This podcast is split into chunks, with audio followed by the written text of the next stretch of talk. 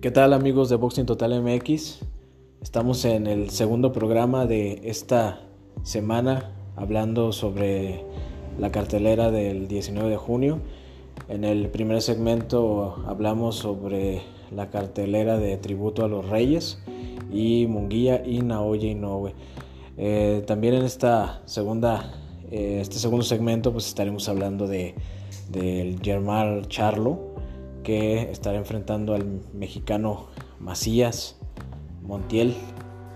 Y bueno, eh, también recomendarle la pelea de Isaac Tokboe contra em, Adam López. Adam López es un boxeador que ya ha enfrentado a muy buena posición. De hecho, las dos derrotas que él acumula fue contra Oscar Valdés y contra Stephen Fulton.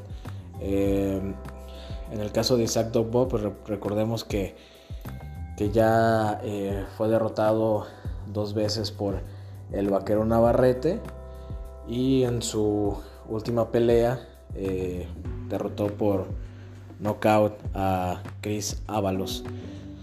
Y bueno, esto sería eh, las dos peleas importantes del día de mañana. Pero también comentar acerca de que sería también el día de mañana la pelea de, de Cambosos contra López, pero fue suspendida, como todos sabemos, por el positivo de COVID de López.